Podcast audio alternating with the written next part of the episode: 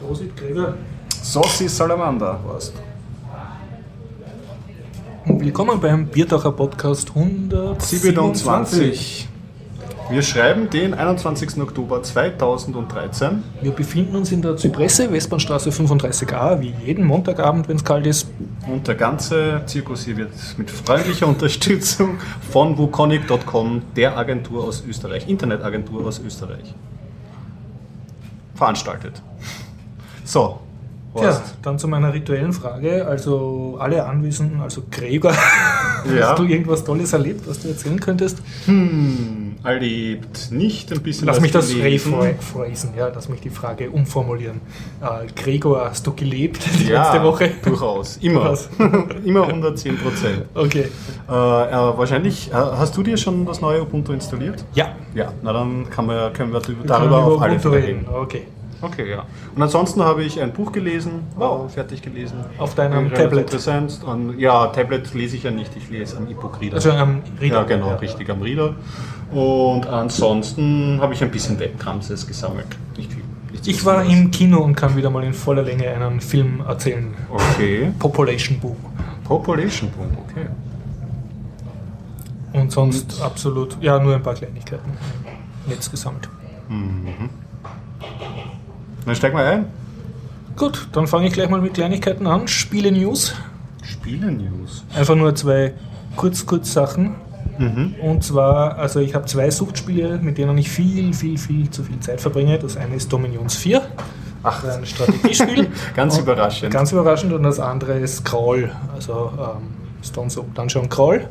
ein und- Roguelike. Ein Roguelike, was ich aber nicht im Textmodus spiele, sondern entschärft im grafischen Teilsmodus. Und bei Roguelike ist jetzt vor kurzem Version 0.14 rausgekommen. Okay. Und die bringt halt neue Rassen und neue Kleinstverbesserungen und noch ein bisschen bessere Grafik. Also Crawl war ja schon komplex und ist jetzt noch komplexer. ja, und sie tun aber auch immer wieder was raus. Also es gibt jetzt einige Rassen und Berufe nicht mehr bei der Charakterwahl. Also das Wirklich Spiel, wahr? dem kannst du so richtig zuschauen dabei, wie es lebt. Ich muss sagen, Ja. das ist einfach sehr schön. Also Beispiel für Open Source Games, also die eine lebendige Community angezogen haben, die wirkt, dass das Spiel wirklich arbeitet und sich über die Jahre auch entwickelt. Mhm. Also nicht, dass du einmal ein Spiel hast und gnadenhalber wird dann noch ein Patch nachgereicht das lebt. und dann ist es tot und verändert sich die restlichen Jahre nicht mehr, sondern wirklich ein lebendiges Spiel. mhm. Und mit sehr schönen neuen Vielleicht für Rassen. die Hörer, was ist ein Roguelike? Ein Roguelike ist, wo du, also im Extremfall bist du ein Klammeraffenzeichen und rennst äh, in der Draufsicht in einem Labyrinth aus Rufzeichen und Sternchen und Beistrichen herum Mhm. und siehst das im Textmodus und das soll darstellen, dass du bist dann so eine Art Krieger oder Zauberer, der in einem Labyrinth herumläuft, in einem Dungeon und dort Monster erledigt, Fallen entschärft, Zaubersprüche Also wirkt und kämpft. ein Genau. rundenbasiertes Rollenspiel, sehr stark mit Zufall. Sehr stark mit Zufall, ja. Man stirbt sehr oft und hat, entwickelt einen eigenen Reiz. Und nur ein kleine, äh, kleines Detail. Also eine, sie haben mehrere neue Rassen eingeführt. Es ist ein Djinn, der besteht aus Magie und einen, eine Gagiol, so eine Steinfledermaus, also ein Wasserspeier. Der ist natürlich sehr anfängerfreundlich, weil er giftresistent ist und halt alles Mögliche. Und aber eins, das mich jetzt sofort fasziniert hat, weil die Idee einfach so schön ist, ein Lava-Ork. Also Ork kannst du natürlich auch spielen, die sind brutal und ein bisschen dumm und können gut hauen, aber schlecht zaubern. Und der Lava-Ork ist genauso, also auch brutal dumm, rennt gerne in einer Rüstung mit einer Axt oder einem Knüppel herum. Aber noch dazu, wenn er sich aufregt, also weil er gerade kämpft, dann wird er immer heißer. Okay. Dann hat er so eine Hitzeaura um sich und das siehst du auch so schön mit einem roten Balken, der immer mehr anschwillt. Und dabei verändern sich seine Eigenschaften. Also erstens verbrutzelt er die Gegner in seiner Nähe, weil er halt immer heißer wird. Aber es hat auch Nachteile, weil du kannst zum Beispiel keine Schriftrollen mehr lesen, weil die in deinen Händen verbrutzeln. Ah, das hat natürlich dann exakte Auswirkungen. Ja, ja. Es klingt so wie nach einem Berserker-Modus, so ein bisschen. Genau, oder? ja, das kannst du auch kombinieren dem Mit Berserker. Berserker. Also du kannst einen Lava-Ork Berserker spielen. Ein Wahnsinn. Und es ist halt so schön, weil du hast dann nicht nur deine Hitpoints und Magieanzeige so als Balken, ähnlich wie am Tachometer jetzt von einem Auto, halt die sich immer so rauf und runter gehen, sondern du hast auch eben diese Hitzeanzeige, wo du stehst, ja, du bist wieder gekühlt oder naja, du regst dich auf, deine Hitze steigt wieder so. Man kann sich das einfach sehr schön vorstellen. Ha, ich bin ein glühender Ork. Ha, das macht mich wütend. Ich brenne. Mir hat immer sehr gut gefallen bei Crawl, bei den Partien, wo ich zugeschaut Ja. habe. Da gibt es ja auch Götter und man kann sich Göttern anschließen und so. Und ein Gott hat mir immer gut gefallen, ähm, der Kartengott. Das Der ist ein Netflix, Gott, ja. ja, der, ein, der, oder wie das heißt er? Trickster, oder wie heißt er? Der Trickstergott, genau. Trickstergott, Der- genau. Und da gibt er Karten, Kartendecks sozusagen, eigentlich. So ein bisschen wie bei Trading Cards. Und die verleihen dir, äh, tun dir Gutes, Böses oder tun dir Zufall an. Das Genau, kann ja. das zusammenfassen. Das Zufall ist einfach wirklich nett. eins der super großen. Also Zufall wird sehr, sehr groß geschrieben. Der. Number God. Genau. Sehr gut. Ja, und bei dem, meinem anderen Spiel, äh, Dominions 4, ist jetzt, glaube ich, äh, die Version 1.0 rausgekommen. Und, und schon, nein, das stimmt nicht ganz. 0, äh, 0,99 und dann so ein Buchstabe. Also sie nähern sich jetzt sehr asymptotisch der Version 1.0 an. Man kann es auf die Sura kaufen für 20 Euro.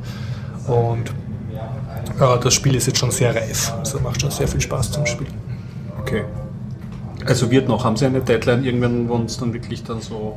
Nein, nicht, dass ich wüsste, aber du, es ist jetzt freigegeben. Du kannst es einfach auf die Sura kaufen. Auf Steam kannst du den Vorgängertitel mittlerweile kaufen und du kannst es installieren. Du kannst es losspielen. Es hat jetzt keine super schweren Bugs mehr und ähm, die Hersteller, der Illwinter, sind berühmt dafür, dass sie also ihre Vorgängerspiele nicht Open Source, aber die haben es wirklich jahrelang mit Patches versorgt, weil halt immer, und zwar nicht ein Patch, der jetzt einen Fehler ausbügelt, sondern ja, da noch einmal eine neue Rasse und da eine neue Karte und da noch einen neuen Zauberspruch und so und da mehr Modding-Tool-Möglichkeiten. Also Kommt immer mehr dazu.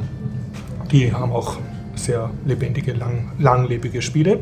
Und warum ich es eigentlich erwähne, ist, weil das, also die ganze Firma Ilwinter ist einfach eine Nische, Nische, Indie, Indie, klein, klein. Also es besteht einfach aus zwei Leuten, die das programmieren und haben dadurch nie diese Aufmerksamkeit wie jetzt ein GTA mit riesigen Werbebudgets erreicht. Aber es hat jetzt erstmals gegeben ein deutsches Review in einem halbwegs bekannten Online- Spiele-Review-Magazin.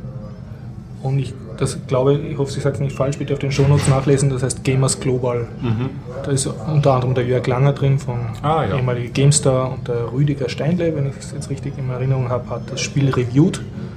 Und ja, ich freue mich sehr, dass halt meine Nischentitel überhaupt jetzt einmal im deutschsprachigen Raum so viel Beachtung finden. Ja, der Jörg Langer wird ja immer erwähnt im Stil Forever Podcast. Auch schon ein bekannter Name. Jetzt habe ich auch die letzten 30 Folgen, glaube ich, nachgehört. 30 Folgen? Ja, mittlerweile, glaube ich, bin ich sie schon. Oder sind, haben Sie überhaupt so viele Folgen? Ich habe auf jeden Fall schon sehr viel, noch zwei oder drei Filme noch. Und hörst du dann geht. chronologisch nach oder Nein, verkehrt? Oder je nach so- Lust und Laune. Ah. gerade, gerade bei denen bin ich sehr, sehr sprunghaft, Mhm. weil da ist dann irgendwie ein Day of the Tentacle oder LucasArt, äh, das mich halt mehr so interessiert, so Adventure-Riege. Und dann, wenn ich mir denke, okay, aber ich würde schon noch gern alle hören, dann schiebe ich dann eher so die Strategie-Horror ein, von denen ich noch nicht so viel gehört habe. Oder so 3D-Sachen wie Thief, was ich einfach nie so gespielt habe in der Form. Ja, so höre ich mich langsam durch. Bin glücklich. Ja, ich bin auch was, ähm, über was im Netz gestolpert. Hm, über etwas, was mich diesmal nicht geärgert hat, sondern eher ermüdet. Es geht wieder um eine Sto eine Story von Oracle. Oracle hat ein White Paper geschrieben fürs ähm, US-Militär. Ähm, Oracle ist der Datenbankhersteller. Ja. Worin er ähm, vor Open Source Lösungen warnt. Oracle warnt vor Open Source Lösungen. Ja, ähm, weil diese ähm, höhere Kosten bedeuten, weil man mehr Support dafür ähm, anfordern muss und weil man sich in gewissen Situationen auch mit freien Lizenzen auseinandersetzen muss. Also das ist eine typische Doppelzüngigkeit, wie wir von Oracle kennen. Noch einmal doppelbödiger, weil sie ja selber an Open Source Projekten mitentwickeln, aber immer wieder merkt Und man... damit ich das jetzt richtig im Kopf habe, sind Oracle nicht die, denen gerade Java gehört? Oder Mhm. Ja. die Open Source Blabla Sprache? Ne? Ja, also wie Tja. gesagt, ich vor, vor, weiß ich nicht, vor einem Jahr oder so hätte ich mich noch wirklich aufgeregt. Mittlerweile ist es nur noch ermüdend, weil es einfach es ist ja so ein taktisches Geplänkel. Und jedes halbe Jahr kommt dann wieder so eine Story raus, wo sie so eine Angstmache-Kampagne gegen Open Source fahren. Ja, Ja, aber ich würde sagen, ärgerlich. auch im, im militärischen Bereich wird das nicht wahrer, dadurch, dass man eine falsche Aussage öfter wiederholt. Im Gegenteil, sie haben ja Not, dieses White Paper dorthin zu schicken, weil gerade das US-Militär dafür bekannt ist, Open Source-Lösungen gerne einzusetzen. Genau, nicht nur das US-Militär, es ist total nicht beim Thema, aber ich habe zufällig in Wikipedia was über Kriegsschiffe nachgeschaut, über Katamarans. Also es gibt auch doppel, also mehr, mehrrümpfige Kriegsschiffe. Okay. Und da war ein Projekt aus Finnland und zum Beispiel, wo extra stand, ja, und die verwenden mehrere Linux-Cluster als internes Betriebssystem für ihre Kommando- und Feuerleitsachen. Also es wird auch in der Navy und in anderen ja, Navies auch eingesetzt. Sinn macht, keine Ja. geschlossene Software zu verwenden. Vor allem eine nicht-amerikanische Nation macht es auch Sinn, nicht einer amerikanischen Firma das Ja. Betriebssystem für die, für die Kampfschiffe zu überlassen. um Ne? Inside. ja. Ubuntu. Ubuntu. Ja, oder haben wir da noch irgendwelche hübschen Meldungen? Du hast ja noch etwas Oder einfach Anfang. erzähl einmal, du hast schon abgegradet von Ubuntu Ich habe auf meinen zwei Rechnern abgegradet, ja. Und äh, neu installiert oder einfach das rollende Upgrade gemacht? Das rollende Upgrade bei beiden Rechnern, wobei beim einen habe ich nicht die Ubuntu-Oberfläche im Einsatz, sondern die GNOME Shell. Und auf dem anderen habe ich das Unity, die ähm, Default Ubuntu-Oberfläche laufen. Und hat überall schön abgegradet. Ja, am Anfang hatte ich ein paar Probleme. Ich weiß nicht, ich habe es relativ bald, nachdem Ubuntu gesagt hat, dass das Sauce Salam- Salamander veröffentlicht ist, ähm, ange angeworfen. Und da hatte ich Probleme, mich mit den österreichischen Update-Servern zu verbinden. Da hat er gemeint, ja, weiß nicht, findet die Paket- Paketquellen nicht. Ja, das hatte Aber- ich auch einmal, ja. aber ich glaube, ähm, ich habe dann, glaube ich, einfach die Quelle geändert, wo ich mir gedacht Mhm. habe, auf Server, die vielleicht nicht so behammert werden irgendwie. Und das hat dann funktioniert. Und dann ist es aber sehr sauber durchgelaufen. Mittlerweile, was mich auch gefreut hat, wenig Zwischenfragen, weil das war Ja. bei früheren Update-Prozessen noch mehr und das ärgert einen, weil man geht gern mal irgendwie raus einkaufen und denkt sich, ah, da rutscht jetzt das Wenn ich Update zurückkomme, ist das gemacht und dann ist er bei Hängt 10% stehen geblieben und du musst irgendeine Frage mit Yes Richtig, also das ist nicht ganz weg, allerdings haben sie es, am Anfang sind es so drei, vier Fragen und ich glaube dann während dem Installationsprozess ist es ganz am Ende noch eine Konfigurationsdatei, die nochmal nachfragt, ob sie geändert Ja. werden soll oder nicht. Aber prinzipiell muss ich sagen, hat da eine Verbesserung stattgefunden. Ja. Also ich muss auch sagen, es ist selten so smooth verlaufen. Ja. Das war wirklich. Auch danach alles in Ordnung. Äh, Ich habe jetzt noch nicht alle Drucker und Scanner und alles wirklich Mhm. super ausgetestet und auch erst einen Rechner abgegradet. Aber bis jetzt habe ich noch überhaupt nichts entdeckt, was nicht funktioniert. Ja. Was, was eigentlich sonst fast immer war. Also man hat dann plötzlich kommt man dann drauf, ah, oh, das war ja das letzte Mal vor dem Upgrade und so, wer weiß, ob das jetzt noch funktioniert, aber hat wirklich alles sauber getan. ja. Ansonsten maximal unspektakulär das Update. Ja, aber das ist eigentlich das größte Kompliment, das man machen kann. dass das meinst, Update dass, dass es einfach ja. nichts verändert und äh, Ding ist. Ja, also ich muss Und sagen, nichts verändert, irgendwas ist jetzt wahrscheinlich schon besser. Es ist, ist schon, also es gibt, es gibt ein neues Feature, diese, ähm, diese Websuche haben sie, glaube Mhm. ich, erweitert. Die äh, Desktop-Suche, die auch Webergebnisse liefert. Das habe ich aber eh von Default aus ausgeschalten. Das finde ich ist nämlich ein bisschen im Irrweg. Und mir ist aufgefallen, bei mir, also meine Hardware ist ein guter Detektor, ob ähm, der, ähm, Distributionen Mhm. prinzipiell äh, gefühlte Geschwindigkeitsgewinn oder verlangsamen Ja. sich mit einem Update, weil Du spürst das. ja, ja, mit, ähm, mit ähm, einem Gigabyte RAM und wirklich langsamer Platte und Mhm. minimalster Hardware-Konfiguration äh, sehe ich das und, und spüre ich das. Und es ist ein bisschen flotter, allerdings kann ich nicht dran, sagen, dran jetzt nach den ersten Tagen nicht sagen, ob das daran liegt, dass der Chrome oder die Browser abgedatet worden sind. Ähm, auch der, die, der Unterbau von Unity, also der, den, den sie noch verwenden, nämlich die GNOME-Version, ist auch um eine Version nach oben Ja. gesprungen. Ja, es, es schaut sauber aus. Also ich kann überhaupt nichts sagen. Ja, also mm, funktioniert soweit und ja. Leider hat sich ja der, der Ding, wie ich heute lesen musste, der Shuttleworth wieder zu, zu Wort gemeldet. In, Magst du den Blog. nicht? Ich bin, ich bin ja immer Ding, ich, Gott sei Dank ist der, der Florian noch nicht da, der würde uns überhaupt schimpfen, dass wir über Ubuntu reden. Ah ja, ja. Da ist, kann, kann, kann schnell, schnell weiterreden. Ich finde ja ähm, Canonical generell interessant, weil mich, mich immer Sachen interessieren, wo ähm, versucht wird, mit Open ähm, Source Software Businessmodelle zu Ja. entwickeln. Und sie haben halt da viel weitergebracht, aber auch viel, viel Umstrittenes. Ist ja auch in Ordnung. Ist ein politisches Feld auch und sie haben einige Sachen in letzter Zeit zu Recht kritisiert, dass sie äh, Entscheidungen in ihrer Wahl ihrer Technologien zu spät kommuniziert haben und da auch relativ gegen den Trend irgendwie der Open Source Szene steuern. Und da hat der Prompt jetzt mal, äh, wie er so bekannt ist dafür, sehr markige und sehr rentige Blogposts zu verfassen, hat er jetzt einen Blogpost verfasst, wo er von der Open Source Tea Party spricht, Ja, ja. die versucht ihm die ähm, Fakten im Mund umzudrehen und äh, ja, ja, ja, irgendwie so in diese Richtung. Und mhm. da geht es jetzt gerade hoch einher. Wer das äh, nachlesen möchte, das Blogpost ist ja öffentlich einlesbar und auch jetzt die Reaktion, ich glaube, ähm, am Anfang war Männli vom, vom ähm, Chef vom KDE-Projekt, mhm. äh, war da Kritik zu hören, der möchte auch gerne eine offene Diskussion mit ihm führen. Mhm. Muss man sich schauen, wie jetzt Wenn die, sehen, wie das weitergeht. Wie das weitergeht, ja.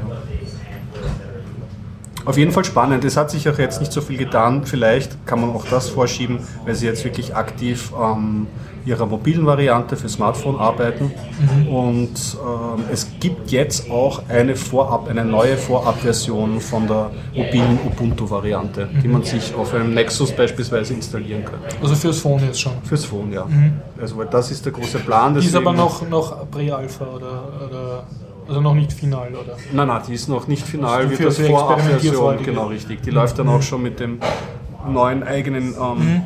quasi X-Server, der Mir ja, ja. heißt. Und ja, kann man sich anschauen.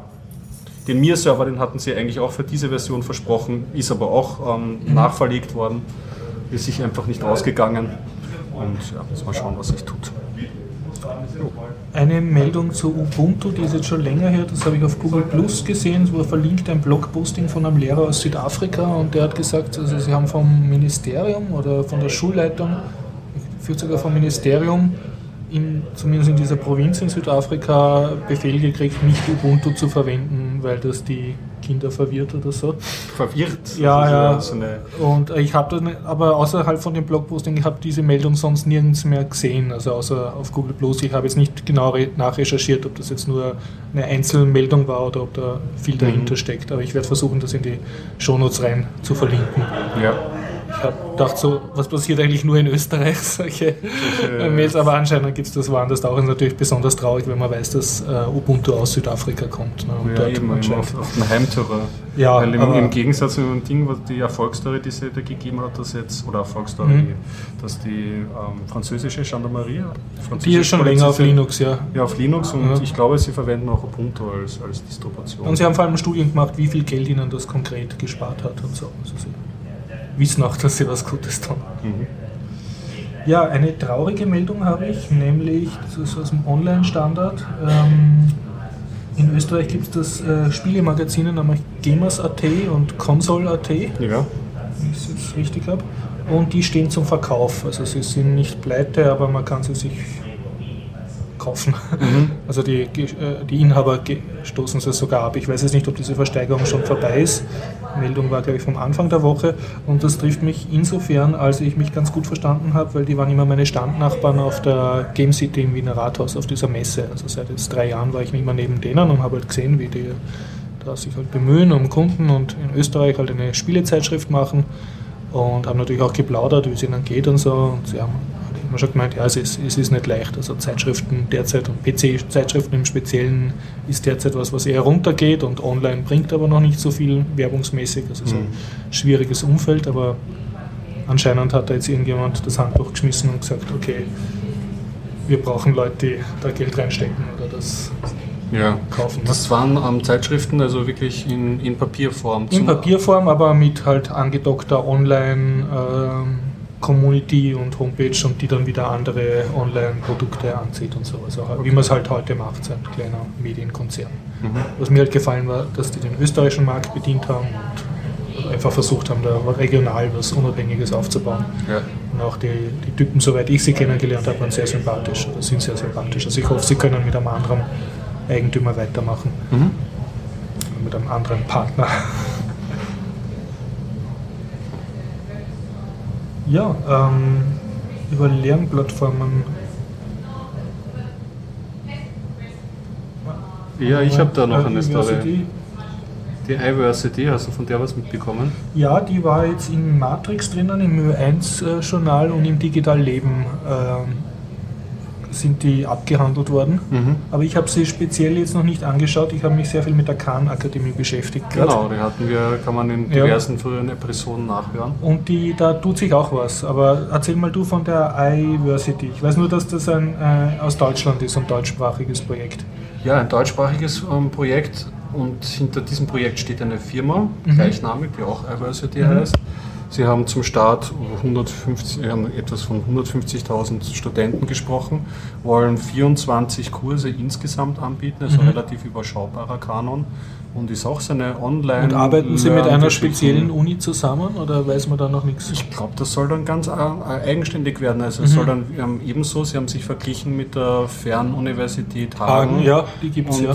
Genau so ein Konstrukt wollen Sie mhm. auch. Also insofern also die eigene Online-Fernuniversität. Richtig, mhm. genau. So ist das Konzept. Mhm, ja. Mhm. Muss man mal abwarten, wie das ist. Du hast ja. schon ein paar Mal erzählt von so Lernplattformen, die am Anfang vor allem auch Schwierigkeiten ja. haben mit Auslieferung und wie das, wie das dann läuft und wie man dabei bleibt.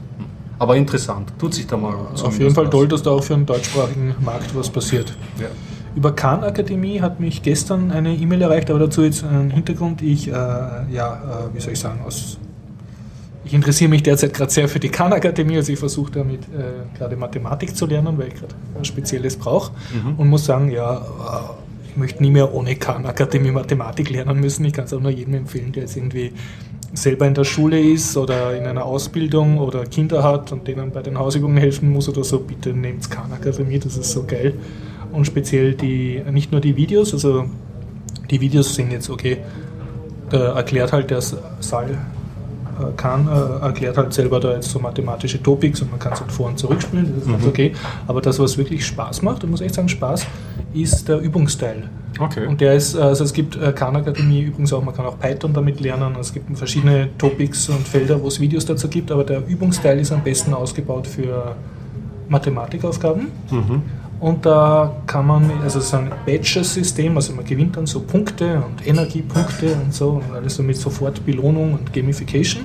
Aber das ist sehr schön, man sucht sich sozusagen ein Topic aus, was man üben will und kriegt dann so Aufgaben und dann steht da immer so eine Anzeige wie beim Videospiel, ja, du musst fünf äh, in Serie richtig haben oder drei in Serie richtig haben ne, und dann versucht man das zu lösen und dann wenn man es schafft, gibt es einen Balken hoch und man kriegt so Punkte wie einem Bonuslevel von einem Videospiel und freut sich einfach. Dass das ist man das so eine Art Gamification. Ordentlich Gamification, aber, aber macht auch Spaß, weil man sozusagen einen Hausaufgabengenerator ja. hat oder einen Übungsgenerator mit eingebauter Lösungsprüfung und auch mit eingebauter, man hat immer einen Knopf Schritt für Schritt Lösung anzeigen oder nochmal zu dem Video springen, wo das erklärt wird. Also mhm. du kannst wirklich in deinem eigenen Tempo das lernen. Arbeiten. Und, und manchmal brauchst du ja, da hast du zwar was theoretisch verstanden, aber musst du es halt wirklich üben, um sicher zu sein und um Routine zu kriegen. Und das ist super. Also, wenn du, ja, wenn du irgendeine Prüfung vor dir weißt und, ah, ja, okay, ich muss jetzt keine Ahnung, Integrale können und ich habe das schon längst vergessen, wie das geht. Und dann kannst du genau dieses Ding herauspicken und einfach so, jetzt übe ich mal ein paar Integrale und schau, mhm. wie ich so bin. Geht sehr schön. Und äh, da gab es jetzt vor kurzem eine Meldung, äh, Khan Akademie ist jetzt anscheinend vollständig in spanischer Sprache. Das nutzt uns als Deutschsprachigen jetzt wenig, aber ich denke, das ist okay. extrem toll für die ganzen OLPC-Projekte mhm. und ja überhaupt für den ganzen lateinamerikanischen Bereich weil man kann, da gibt es auch im Netz Anleitungen dazu, man kann die komplette Khan-Akademie mit allen Videos, mit diesem Batch-System, mit diesem Aufgabensystem, äh, mit diesem Belohnungssystem und Punktesystem, kannst du auf einer relativ billigen Hardware, also es reicht sogar Raspberry Pi aus mit, mit, mit Festplatten, also du musst natürlich mehr dazu stocken, ne? Mhm. den als Server lokal installieren für Gegenden, wo es jetzt halt kein verlässliches Internet gibt, aber verlässliches Intranet. Ja wie zum Beispiel eben eine Schule, die können sich sozusagen so einen eigenen Schulserver aufsetzen, dort, wenn die Festplatten groß genug sind, das komplette Khan-Akademie-Material hosten und hat jetzt ihre schulinterne Khan-Akademie. Und das, das, ist super. Also sehr denk, interessant. Ja. Wenn das jetzt jemand noch her tut und packt das den Server in einen Koffer und Solarzellen drauf und du packst das nur irgendwo auf und stöpselst ein paar OEPCs oder Dings drin, hast aber eine super mobile Lehrstation, die extrem viel kann. Also mhm. Das, das Sie haben das alles auch so lizenziert, dass das so frei verwendbar ist. Dass das Ganz genau, die sind sogar Creative Commons lizenziert, die ah, Khan Academy Sachen. Das Einzige, was jetzt noch nicht wirklich so ist, ähm, du hast jetzt nicht sehr viele Möglichkeiten, selber was dazu zu tun. Okay, also, also du kannst jetzt nicht, ich erkläre Quantenphysik-Video gleichberechtigt dazustellen. Das geht ein bisschen schwierig. Andererseits, ja. dass Creative Commons lizenziert ist, du kannst den Dreiviertel von dem nehmen und ein anderes Intro dazu sprechen und dann halt selber versuchen, deine Gregor-Akademie aufzumachen. Das Mit geht Gregor schon. Feber, ja. ja. Aber also es ist jetzt nicht so wie Wikipedia, dass ich jetzt irgendeine Seite umschreiben kann. Ist, ist vielleicht auch, auch ganz gut, äh, wenn man jetzt denkt, wie viele Leute weniger Ahnung von Mathematik haben und dann, dass da, dass da Blödsinn reinschreiben. Da ist das ähm, voll interaktive Modell nicht so, nicht so geeignet. Möglicherweise, ich denke, man könnte es auch machen. Keine Ahnung. Also ich, ich lese auch immer, äh, da gibt es dann, also du kannst jeden Video super kommentieren und so und da steht dann immer wieder Kritik, ja, ich würde gern das verbessern, aber das geht jetzt nicht oder meine Verbesserungen wurden nicht Ja, man könnte sich das einen Upstream-Prozess Ja, ja. überlegen. Ja, Also es, es geht sicher mit, mit gutem Willen. Aber auf jeden Fall haben sie es anscheinend jetzt geschafft, äh, komplett auf Spanisch zu übersetzen. Ich nehme an, mit Hilfe von vielen Freiwilligen. Ich habe jetzt aber keinen genauen Einblick. Cool. Zudem noch eine super kleine Meldung, ist auch älter. Ich hoffe, ich schaffe das noch, die auf der Shownotes zu verlinken. Khan Akademie wird auch eben diese Offline-Lösung Mhm. von Khan Akademie wird witzigerweise auch eingesetzt in amerikanischen Gefängnissen, weil Okay. die eben auch kein verlässliches Internet haben und das auch nicht auf ihren Prioritätslisten steht. Und da gibt es aber so, ähm, ich nehme an, Schulabschlusskurse für Insassen sozusagen, die sozusagen einen Schulabschluss nachholen können Ja. oder einen Qualifizierungstest machen. Und da war halt auch ein, ein Report in so einem Online-Magazin, wo ein Gefängnisdirektor zi- zitiert wird, dass sie halt das ähm, den Inmates erlaubt haben, mit Khan Akademie sich vorzubereiten auf diese Prüfung und das dann das erste Mal überhaupt war in der Geschichte des Gefängnisses, dass eine ganze Klasse die Prüfung geschafft hat. Und auch, dass das sehr gut angekommen ist, Ja, also dass die Leute das sehr gern gelernt haben Mhm. und benutzt haben.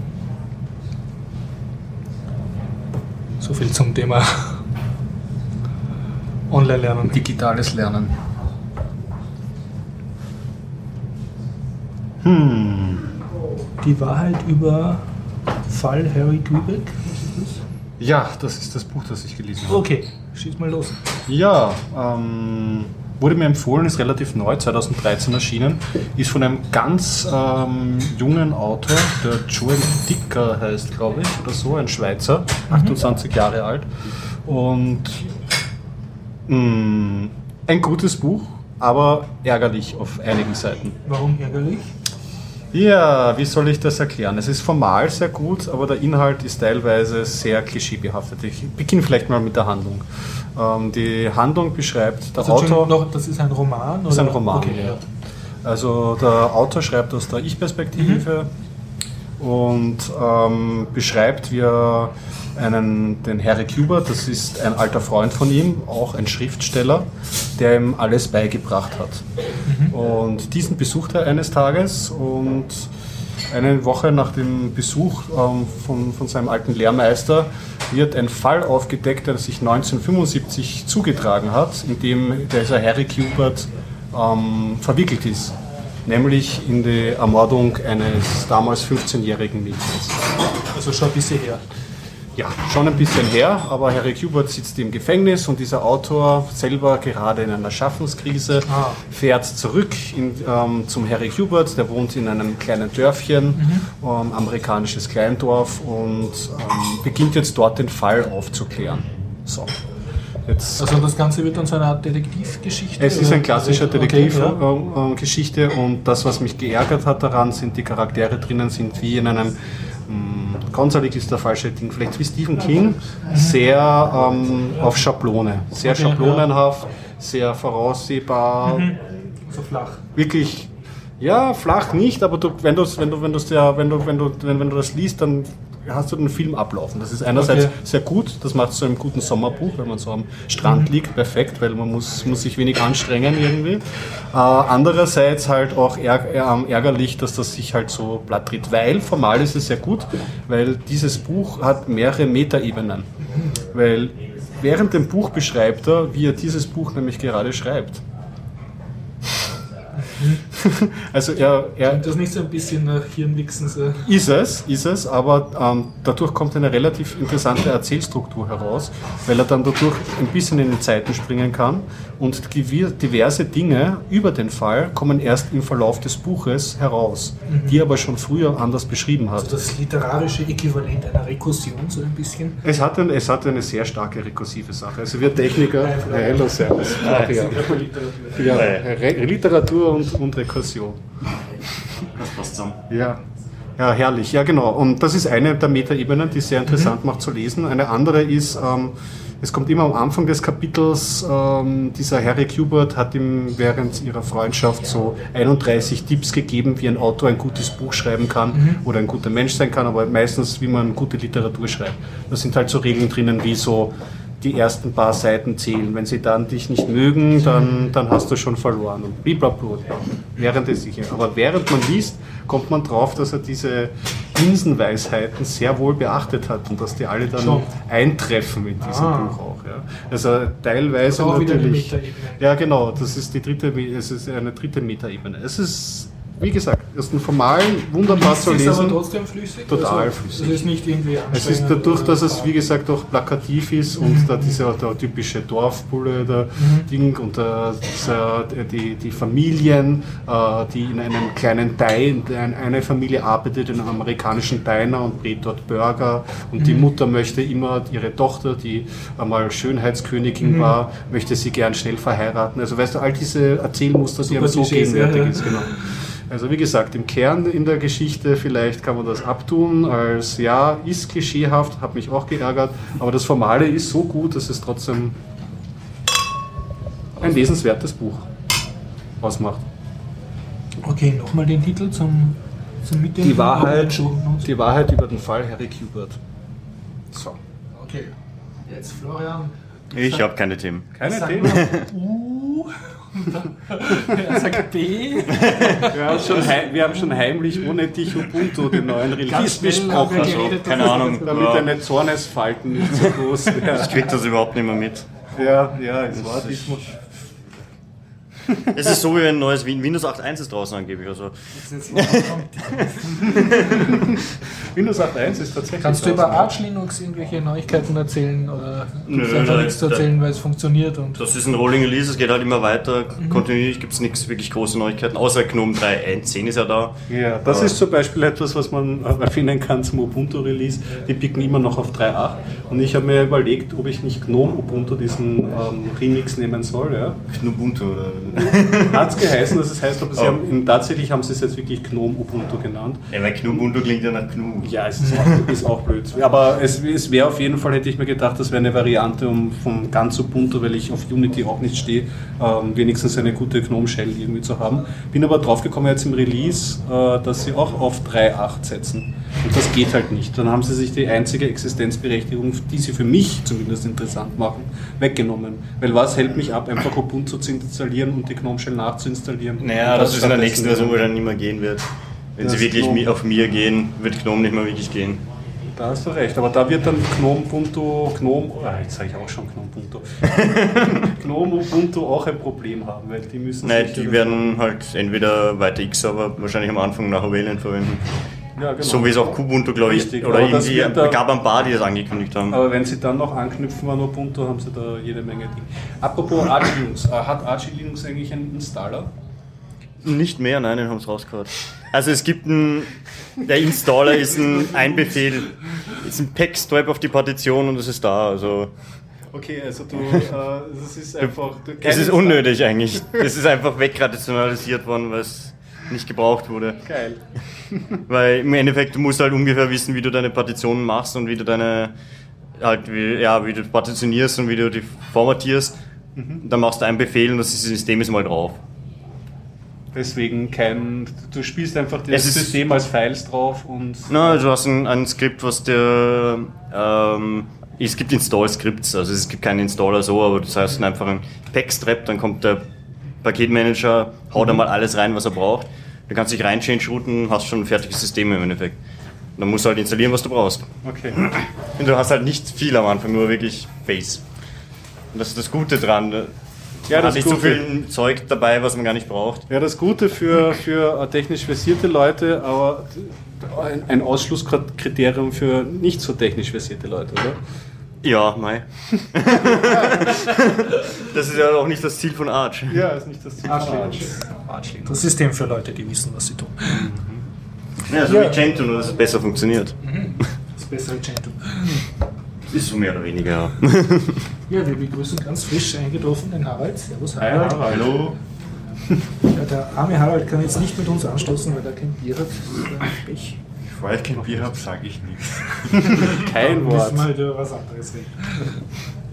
Was ist mit deinem Film, Horst? Wolltest du nicht über den Ja, äh, wird aber länger dauern, weil ich ihn Ja. wieder komplett erzählen werde. Wirklich? Ja, Das- wirklich, der war so. In Erstens ihn- Echtzeit. Du musst wieder wegkommen nein. vom Konzept, Filme im Gesamten zu erzählen. Versuch es ein bisschen Drittel. kürzen. Ja, Ja, genau. ja. Teasern, ein bisschen spannend lassen. Nicht, die, Na, das, nicht das Ende erzählen. her, das Diesmal ist es eine das war der Film Dokumentation. Population Boom und ich weiß, dass sich den keiner so anschaut. Das ist ein schle- das vermittelt, dass du ein schlechtes die Menschenbild hast. Also, ich wollte ihn auch schon anschauen, aber dann haben sie mich nicht erinnert, dass, wann sie gehen und dann bin ich nicht mitgegangen. Jo, na gut, dann. Wo haben sie denn gespielt? Im Cinecenter. Und äh, hat eine Home. Na, Moment, da rede ich jetzt falsch. Nein, verwechsel ich. Okay, auf jeden Fall, äh, was sehr schön ist, im Kino lag eine kleine Zeitung auf, nämlich wirklich aus bestehend aus äh, zwei so A4-Blatteln oder einem gefalteten A3-Blattel, aufgemacht wie eine Zeitung, nur mit Sachen über Population Boom. Also nicht so das Programmheft vom Film, sondern die Zeitung oder das bessere Flugblatt zum Okay. Film. Und das war recht schön. Und ja, ähm, gut, dann versuche ich das nur in Kürze äh, zu erzählen. Also es geht um einen, äh, so einen mittelalterlichen Herrn, der so leicht teddybärhaft ausschaut und mit grauen Haaren und Anzug und Regenschirm läuft er in allen möglichen Gegenden der Welt herum Ja. und macht sich Sorgen über den Population Boom, weil er hat, wie wir alle als Kind gelernt, ja, die Welt geht unter, weil zu viele Leute da sind und die verbrauchen zu viel Ressourcen und alles ganz schlimm. Okay. Und dann konfrontiert er halt, also er fragt dann einfach Leute, die sich damit beschäftigen, also Demoskopen und auch Jugendforscher und, und äh, Bevölkerungsexperten und so in verschiedenen Erdteilen zu diesem Thema. Und was halt rauskommt, ist, dass, dass der erste Population Boom Warnung kam 1700 irgendwas raus, wo man halt dafür prophezeit hat, fürs 1860 die Welt untergeht, weil zu viele Leute da sind. Und äh, das ging dann halt immer so wieder weiter. Also, und er redet dann auch mit, mit so UNO-Mitarbeitern, die sich mit dem Thema beschäftigen und die sagen, es gibt keine harte Zahl, wie viele Leute zu viel ist, weil man das auch in den 70ern hat man gesagt, ab 4 Milliarden, das wird sich nicht ausgehen und dann die 4 Milliarden Grenze über. Also es wird nach immer nach oben geschoben. Ja, ja, es Grenze. wird, wird nach oben geschoben. Und äh, seine Kernthese ist, es ist nicht so ein Problem, wie viele Leute es gibt, sondern eher, äh, wie die miteinander umgehen und wie man den Reichtum der Welt gerecht aufteilt. Das ist jetzt eigentlich nicht so. Ist jetzt nicht revolutionär, aber immerhin Nicht revolutionär, aber Zusammenhang ist es auf jeden Fall ein Gedanke. Und sehr, sehr nett äh, durchargumentiert vor allem. Ne? Und ja, ähm, dann redet er halt, das in Afrika, ja, jeder weiß ja Afrika, die kriegen zu viele Kinder und so. Ne? Und, und dann sieht man so typische Afrika. Staat, halt, wo, wo so urviel Stau ist und urviel Menschen und, und dann fragt er halt so, die, kauft er dort eine Zeitung und fragt die Leute, ja, was steht da in der Zeitung und geht ins Slums hinein und, und immer aber so auf eine sehr nette, heitere, zurückhaltende Art und, und redet halt mit den Leuten und dürfte auch einen guten Schmäh haben, man sieht im Nachspann urviel lachende Leute halt, die mit ihm da reden und anscheinend hat er Das sehr klingt gute Art. wie ein bisschen, also so eher reportagenmäßig. Er ist immer Ja. Moderator. So ein bisschen wie ein freundlicher Michael Moore. Ja, wirklich, das kann man Guter- sagen. Also ohne Michael Moore, ohne irgendeine Aggressivität. Genau. Eher die Aggressivität, wenn du dann merkst, er stellt schon schlaue Fragen und, und bringt die Leute auch dazu, das zu sagen, was, was er hören will, aber er fragt auch die richtigen Leute. Ne? Okay. Manchmal stellt er sich dann extra dumm und stellt so extra dumme Fragen, einfach um eine einfache Antwort zu kriegen. Er redet dann mit, mit einer Friedensnobelpreisträgerin in Bangladesch, die halt sagt, ja, die Reichen werden ein Problem haben, wenn, wenn alles krachen geht. Ne? Ja. Weil die sind nicht gewohnt mit wenig auskommen. Die Armen werden schon überleben, weil die leben jetzt vom Müll halten. Und so. Haben schon jetzt die Und Skills. Ja. er redet zum Beispiel in China, redet er mit ähm, im Familienplanungsministerium. Was interessant ist, die haben ja die Ein-Kind-Politik Ein-Kind-Politik, schon genau. Und es geht auch, war, war, dass zum Beispiel von Kissinger äh, da eine Doktrin rausgekommen ist, also dass, dass die Entwicklungsländer nicht so viele Kinder kriegen sollen. Wo halt, dann redet er mit Kritikern, einem mexikanischen Verhandlungsführer, der damals dabei war, der sagt halt, man vermutet halt, dass die Amis Angst gehabt haben, dass sie ihre Führungsrolle verlieren, sie wenn, überschwemmt wenn sie jetzt nicht mehr die relative Mehrheit haben, was ja auch irgendwo eingetreten ist. Und und in China ist interessant, äh, dass dann zum Beispiel, äh, wird dann auch ein Kritiker äh, von der chinesischen Bevölkerungspolitik im Ministerium, darf der auch reden mit dem, also anscheinend ist er ein, ein Kritiker mit guten Kontakten. Und der sagt dann, ja, also... Oder nachher verschwunden. Nein, nein. Prost. Der sagt halt, na, ähm, man sollte die Ein-Kind-Politik ändern, weil es halt auch sehr viele Nachteile für China bringt. Und zum Beispiel einen Burschenüberschuss und, Ja. und gewisse Sachen nicht, nicht funktionieren. Nee, die, die Überalterung wird dann schlimm werden. Überalterung ist, ist jetzt zum Teil auch schon schlimm. Ja, und an. Und eine sehr schöne Szene, das ist auch die, die Schlussszene ist, dass, dass man halt äh, das Bild, das hat sicher jeder schon mal gesehen, so ein überfüllter Zug in Bangladesch, wo die Leute in Trauben auf dem Dach Dach oben, drauf hocken und an den Türen hängen sie noch in Trauben und der Zug fährt so durch einen Slum und, und überall Leute und da denkst du, ah, viel zu viele Leute, speziell viel zu viel arme, dunkelhäutige Leute und, und ja, so kann es nicht weitergehen. Und dann sagt er, ja, okay, das gibt's und er fährt auch selber mit dem äh, Zug mit. Das ist ganz lustig, als einziger Weißer sitzt er dann am Dach und geht von lauter Bangladeschis. Und er sagt aber, das ist nicht so, dass jeden Tag der Zug dort so ausschaut, sondern sie haben dort einmal im Jahr so ein Fest, wo Millionen von Muslims hinkommen. So eine, wie, ein, wie ein Mekka, aber als ein, ein regionales Fest. Und zu dieser Zeit ist der Zug halt so überfüllt. Das hat Tradition. Okay, Und da sitzen die- da wirklich das die Leute. kein- aber das ist nicht normal. Das aber ist, das Bild funktioniert wahrscheinlich ja, nicht aber so und gut, das weil Bild das wird dann aber im. Westen, glaubt man, in ganz Bangladesch fahren die Züge jeden Tag so herum. Und das Mhm. ist aber nicht so. Ne? Und dann fährt er da, sitzt er am Dach von dem Zug und der Zug fährt halt so eine Diesellok. Und dann beschreibt er sehr nett, dass, äh, dass er eigentlich keine Platzangst gehabt, hat oben Mhm. am Dach. Also man, man sieht mit der Kamera, er ist da oben und er sagt, die Leute halten sich gegenseitig fest und, und er fühlt sich eigentlich geborgen, weil jeder auf jeden aufpasst. Und man sieht dann einem fliegt so ein Käppi weg und alle bedauern den halt. Und die Leute winken und haben eigentlich eine Gaudi, Ja. obwohl die Umstände katastrophal sind. Das ist also auch so auf Mikroebene gezeigt, Ja. dass man, auch wenn es eng ist, kann man miteinander Ja, ja. auskommen. Und, und er sagt dann einen sehr schönen Schlusssatz. Er sagt, es ist nicht ein Problem, äh, wie viele Leute wir sind, sondern wie wir miteinander umgehen als Menschen. Also wie die Verteilung funktioniert, wie die Gerechtigkeit funktioniert, wie der Zusammenhalt von Leuten funktioniert. Und also ich muss sagen, ich bin auch aufgewachsen mit diesem Population Boom und Überbevölkerungsängsten, was man halt so mitkriegt. Ja. Und auch, ich habe schon auch immer wieder diese Kritik mitgekriegt, aber das also dass zum Beispiel die Leute in den Entwicklungsländern sagen, ja, pass auf, ihr Reichen könnt nicht hergehen und uns Armen sagen, wie wir leben müssen und dass wir nicht Auto fahren dürfen und ihr dürft es. Und, und so, ja. Und, aber ich muss sagen, dieser Film hat das sehr schön zusammengefasst und kann es eigentlich empfehlen. Es ist ein, ein sehr netter Film, der einen mit einem guten oder ein bisschen, wir mal, eine Weltsorge weniger. Ja, Also weil er sagt das sehr schön, es ist nicht das Problem, dass zu viele arme Leute gibt, also dass zu viele Leute gibt, sondern dass die Leute nicht Zugang zur Bildung haben und, und nicht gerecht behandelt werden sozusagen. Und, und auch was ja überall rauskommt, sobald die Leute Geld haben und sie reicher werden, haben sie auch weniger Kinder. Also das passiert von allein. Aber es, es wird sozusagen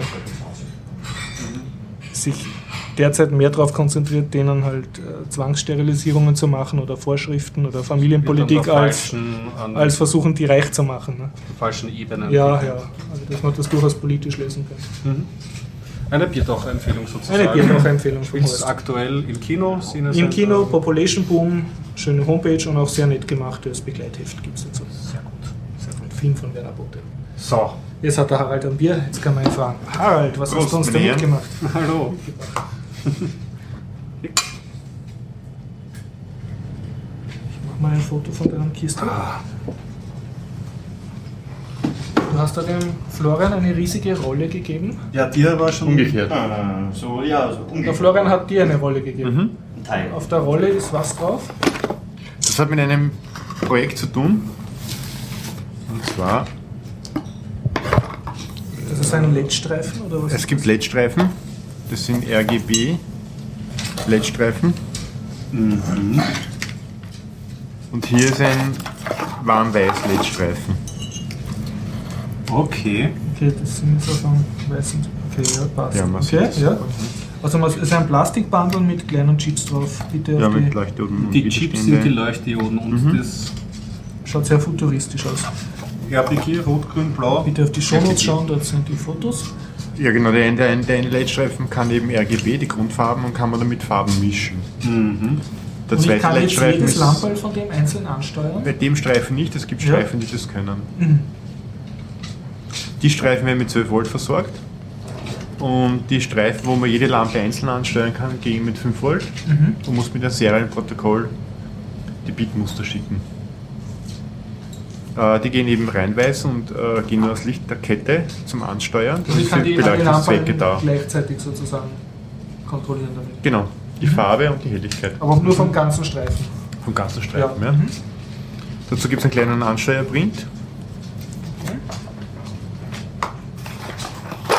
Und lass mich raten, der hat ein Six-Luban-Modul drauf, oder noch nicht? Genau, den steckt man da, das ist der Versuchsprint, der steckt dann hier mit dem Steckbrett zusammen, auf dem ein Six-Luban Funkmodul oben ist. Und die Idee ist jetzt das, äh, den weißen Streifen mit einem RGB-Streifen zu kombinieren, dass man einen, einen weiß, ein weißes Licht hat plus eine Farbmischung dazu, Die ich mir wünschen kann. die du dir wünschen kannst. Das ist zum Beispiel interessant für Aquarien, dass du äh, eben den Fischen Ich kann den viermal am Tag in einen Sonnenuntergang dann machen. Zum Beispiel, ja. Da werden manche sagen, ja wozu, ne? Das ist bei manchen Fischen wichtig, dass sie Nachwuchs kriegen. Da hält man genau die Lichtfarbe ein und die, die Dauer des Lichts. Und natürlich noch Wassertemperatur und so. Ne? Und da das normalerweise relativ kostspielig ist, bauen wir solche, äh, solche Ansteuerungen jetzt selber. Weil das Maker, der ist nicht da, der hat Fische und der braucht sowas. Interessant. Im Endeffekt dann könnte man, hätte man dann Software, wo man dann so Vermehrungsprofile von Fischen angeben kann, beispielsweise. Wäre möglich. Ja, es gibt Fische, die eben äh, auf Licht äh, reflektieren bei Vermehrungsprozessen und da lasse ich es sicher optimieren. Ja. Das Board da, das gibt es zu kaufen oder hast du das selber? Na, das habe ich ausgebaut, ein einfaches Ansteuerungsprint und äh, der Print, wo das alles oben ist, den bauen wir natürlich selber. Ja. Da sind einfach die, die Felleffekt-Transistoren oben. Das ist zum Experimentieren ist das ide ideal. Und ja, dann habe ich noch was Zweites mit. Das ist ein recht interessantes Gerät. Das hat unten einen Bewegungsmelder Ja. und einen Helligkeitsanzeige, also ein Messgerät drinnen. Und das ist eine, so eine Art Kastel mit einer Plexiglas-Abdeckung in der Halbung. Ja, schaut eigentlich aus wie als wäre oben, oben Lampe, unten der Sensor. Mhm. dann kann man die Lampe einschalten. Und das tut sich nichts, weil die Batterie nicht eingelegt ist. Das werden wir aber gleich machen. Klassische Vorführeffekt.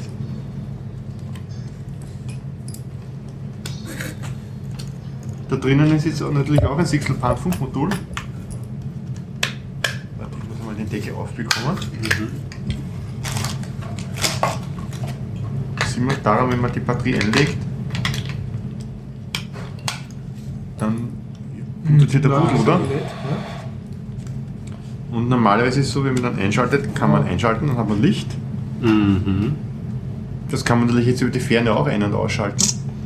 Das heißt, du könntest jetzt per Ah. Handelbefehl zu Hause das leuchten lassen. Genau. Man kann es auf Da- Dauer einschalten, auch per Hand, ne? dann, dann brennt es. Man kann es ausschalten, man kann gehen auf, auf 30 Sekunden. Dann schaltet es sich aus, wenn man sich bewegt, geht es wieder an. Allerdings nur, wenn es finster genug ist. Ich weiß nicht, ob das Ja, das geht natürlich jetzt nicht. Äh, wenn es finster genug ist und man bewegt sich, dann müsste es wieder angehen. Glaub, Finster reicht genug und bewegen oder wie oder was? Ja, also, Ah, also okay, das mit einem sind zwei Bewegungsmelder im Parameter. Dunkeln, dass wenn es jetzt ist, kann man. Also, das Ja. nein, das ist zu hell hier. Mhm. Und wenn es dunkel genug ist So, und wenn es man im bewegt Dunkeln sich, Klo muss, merkt es das und macht das Licht an. genau, und macht das Licht an.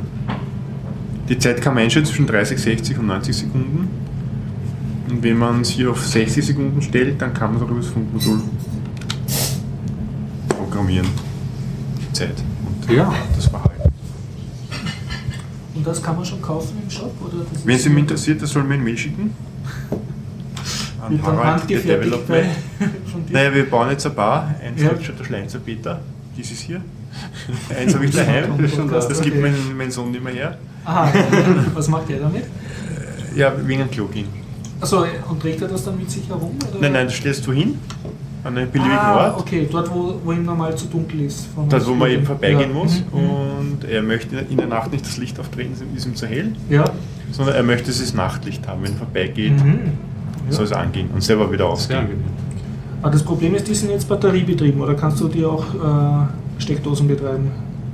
Es gibt auch eine Steckdosenvariante, die habe ich nicht mit. Mhm. Die hat aber den, Ja, die verwendet man anders. Gell? Die Steckdose ist relativ, relativ weit unten. Mhm. Und die ich habe, die haben keine Be- Bewegungsmelder. Mhm. Also die leuchten dann immer, Mhm. wenn es dunkel ist. Aber du könntest theoretisch auch ein Bewegungsmelder-Ding machen mit Steckdose. Damit Könnte man theoretisch auch machen, ja. Die Frage ist, ob Damit's das am, Boden unten sehr gut geht, ja. mhm. Bei Steckdosen in, Bau, in Brusthöhe geht das natürlich sehr gut. Mhm. Bei Steckdosen in Bodenhöhe ist fraglich, ob das wirklich gut geht. Weil das Licht dann nicht gut ist. Oder? Weil die Sensoren äh, haben die Streuung nach oben eher nicht, sondern eher nach vorne. Mhm. Ja, aber du kannst ja mit einem Verlängerungskabel. Das Nein, nein, der Bewegungsmelder. Der ist, in der, der ist hier unten eingebaut und wenn Ja. das am Boden sitzt, dann. ja, aber du kannst ja das Kastel auch hö höher tun. Ne? Ja, schon, aber wenn. Aber Ah, dann läuft dein Kind Stecker unten durch. Ist hinten montiert direkt. Mhm. Ach da so, verstehe ich Steckdose es. Okay, es ist kein Kabel ist kein dazwischen. Kabel dabei. Mhm.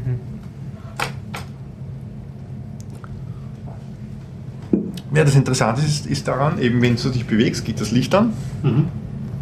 und ja, und dann nach einer eingestellten Zeit wi- wieder aus. Und man kann es auch über die Ferne eben steuern, auf Dauer an oder eben aus oder eben auf Bewegungsmelder. Mhm. Und da sind LED-Lampen drinnen, ne? Da sind jetzt weiße LEDs drin, die gibt es auch färbig. Und das sind dieselben LEDs wie auf dem LED-Streifen oder andere LEDs? Das sind so LEDs wie auf dem LED-Streifen oben, nur Ja. auf einer Kunststoffplatte wo drauf Mhm. Mhm.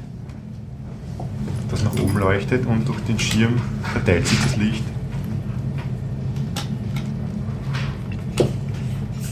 Und dein Sohn benutzt das jetzt schon? Oder? Ja, ja. Mhm. Und freut er sich. Also, ja der freut sich ja. Und hat Spaß daran. Geht jetzt öfter nachts aufs Klo, oder? So schön ist. Ja, ja, genau. Ja, der Kleine ist dann gleich einmal dreimal aufs Klo gegangen, um zu schauen, ob das eh geht. Inspektion. Inspektionsgänge, ja, eine nach dem anderen. Ja, die Kinder haben Spaß damit und sie vergessen nicht, wie das Licht abzudrehen, weil Ich glaube, du hast jetzt ein, Früh ein wirklich rauf. 100 Jahre altes Menschheitsproblem gelöst. äh, ja, jeder der Kinder versteht mich. Vielleicht hört einer zu.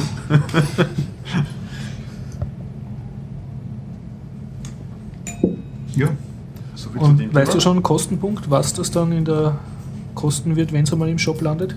Ja, auch so ungefähr 40 bis 50 Euro. Mhm. So wie alle Sachen. Mhm. Fast alle Sachen. es ist doch relativ viel- Handarbeit dabei. Und man, also äh, zwei Prints werden bestückt, da muss man es auch händisch äh, verbinden, weil das ist rechtwinkelig eingebaut. Ja, wieder zusammenschrauben und fertig. Programmieren. Wie gesagt, sie kommen schon vorprogrammiert. Mhm.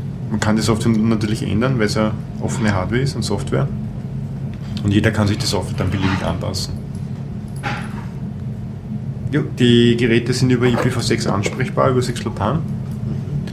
Und das ist ein Low-Power-Funk, damit man eben mit den Batterien auch relativ lang auskommt.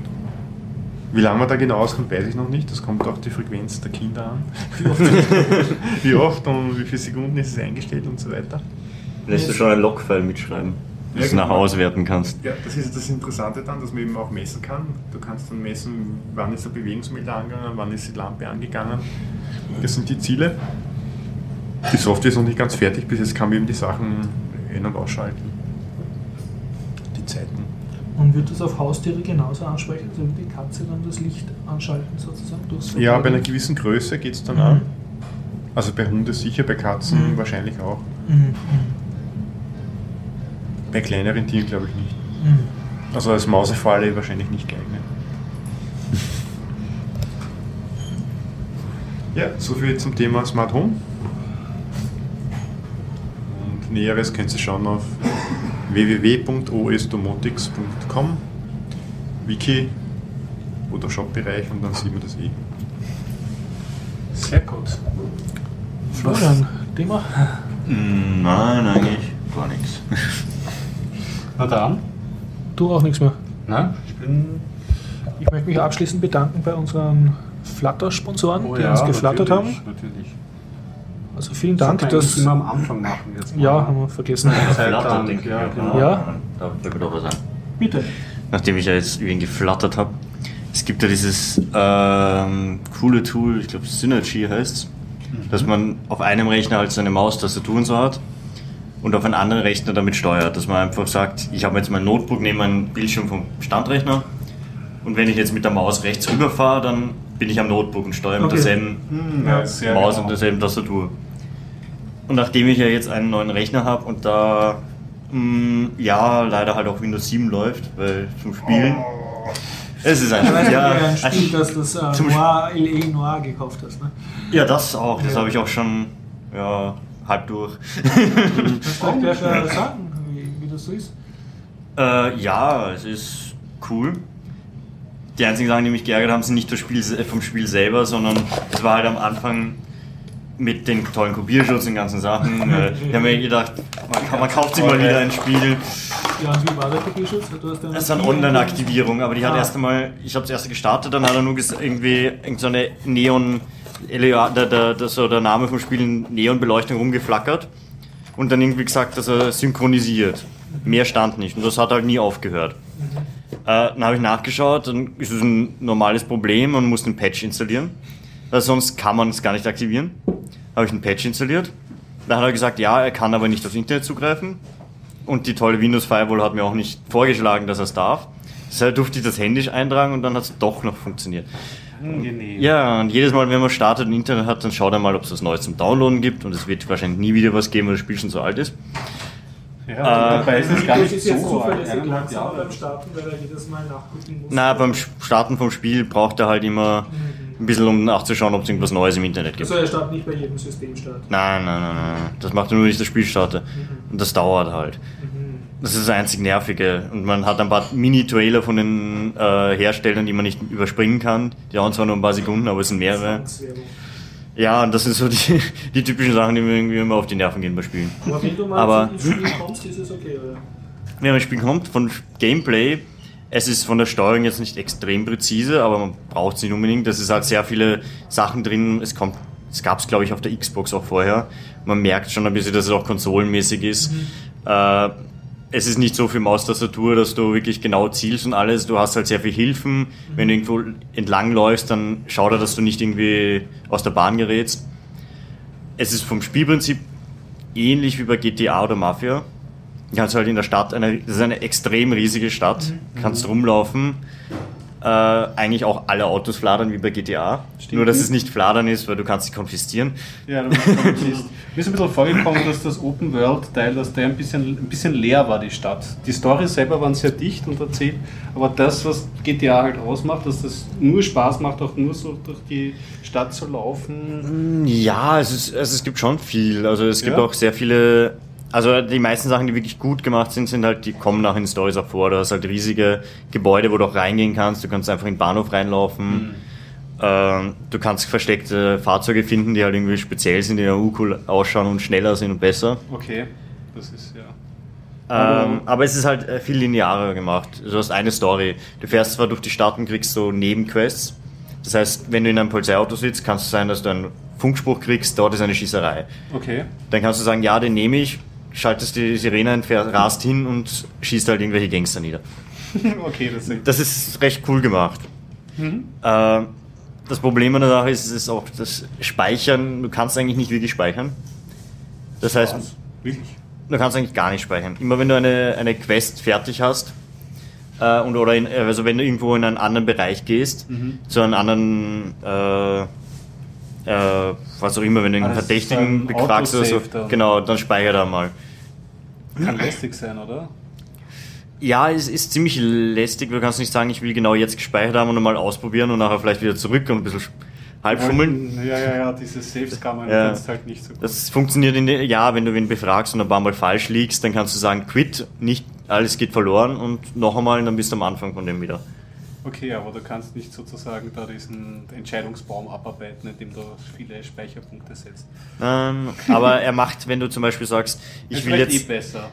Ja, also es reicht eigentlich eher aus, wenn man es wirklich so durchspielt. Das ist halt linear gemacht. Hm. Wenn du jetzt sagst, ich will einen alten Fall noch einmal probieren, weil ich ihn perfekt machen will oder so, Ja. Dann kannst du das machen. Du kannst jeden Fall, den du gemacht hast, auswählen, nochmal spielen. Dann legt er dir dort wieder einen neuen Speicherstand an. Dann fragt er dich immer, welchen du nehmen willst. Uh, ja, ja. Aber ich habe noch keinen Weg gefunden, wie ich ihn lösche. Da gibt's keinen. das heißt, ich muss jetzt immer auswählen zwischen zwei, weil ich versehentlich mal einen anderen gestartet habe.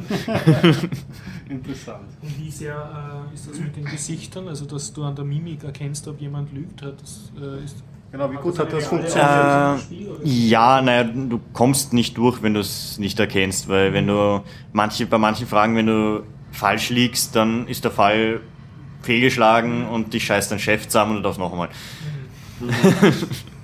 Aber ähm, wenn du die, die Leute befragst, du merkst bei vielen sehr schnell, wenn sie irgendwie wegschauen oder so, dass sie, dass sie lügen.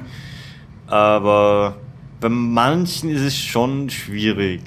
Also manchmal habe ich mir gedacht, hm, der schaut jetzt nicht so aus. Also er schaut einen immer genau in die Augen, man merkt nichts. Das ist ein Pokerface. hm, ja, könnt, könnte doch wahr sein, oder was doch nicht wahr. Aber in den meisten Fällen erkennt man es gut damit. Okay, so Fazit ist ein, ein gutes Spiel. Es ist ein sehr cooles Spiel, gibt's in, kostet jetzt inzwischen bei Amazon 10 Euro, wenn man sich bestellt. Gibt es bei Steam, glaube ich, auch. Habe ich nicht geschaut, aber wird wahrscheinlich auch nicht mehr kosten. Mhm. Du kriegst jetzt auch für die 10 Euro, ist das die komplette äh, Version, also mit allen Zusatzsachen. Da sind wirklich alle Fälle dabei, weil ich habe mir vorher diese Walkthroughs angeschaut. Und ich habe das jetzt selber gespielt und ich habe irgendwie doppelt so lange gebraucht, weil da zwischen immer viel mehr Fälle dazwischen sind als in der Version vor zwei Jahren, was Okay. der gespielt hat. Also es sind so viele dazugekommen als Zusatzcontent, oder? Genau, es sind alle Nice. Download-Contents, die waren früher, glaube ich, bei der Xbox so zum Dazukaufen und so ein Zeug. Und in der PC-Version haben sie jetzt alles zusammengefasst für 10 Euro. Das ist es sicher wert. Auch wenn man sich im Kopierschutz rum ärgern muss. Da können wir hoffen, dass jetzt irgendwie, vielleicht kommt ja mal ein zweiter Teil von Eleanor. Man weiß es nicht so recht. Das, Das wäre cool. ja, es wäre cool, aber ja. Das werden sie mal sich ein bisschen ausrasten, weil GTA 5, glaube ich, spült genug Kohle in ihre Tasche. Ja, das habe ich noch nicht wieder was, denke Anzunehmen, ich. was man so im Netz liest. Aber eigentlich sind wir ja abgerutscht. Du hast ursprünglich von Synergy erzählt. Genau, das habe ich äh, jetzt mal wieder geschaut, weil ich irgendwie, ich habe meine Maustastatur halt am, am herumliegen. Normalerweise hatte ich mein Notebook angeschlossen, jetzt habe ich halt wieder einen Standrechner.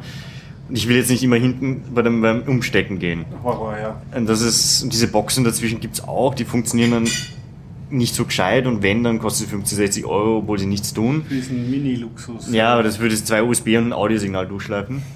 Und Audio ist auch das andere. Ich habe immer ähm, angeschlossen einfach mit dem Kabel äh, früher oder über Bluetooth, was jetzt leider nicht mehr funktioniert mit Gnome 3.10, Nein, wieso? äh, weil die jetzt das neue Blues verwenden. Und Blues 5 ist anscheinend nicht mit Pulse Audio 14 kompatibel. Ah, Schmerzen.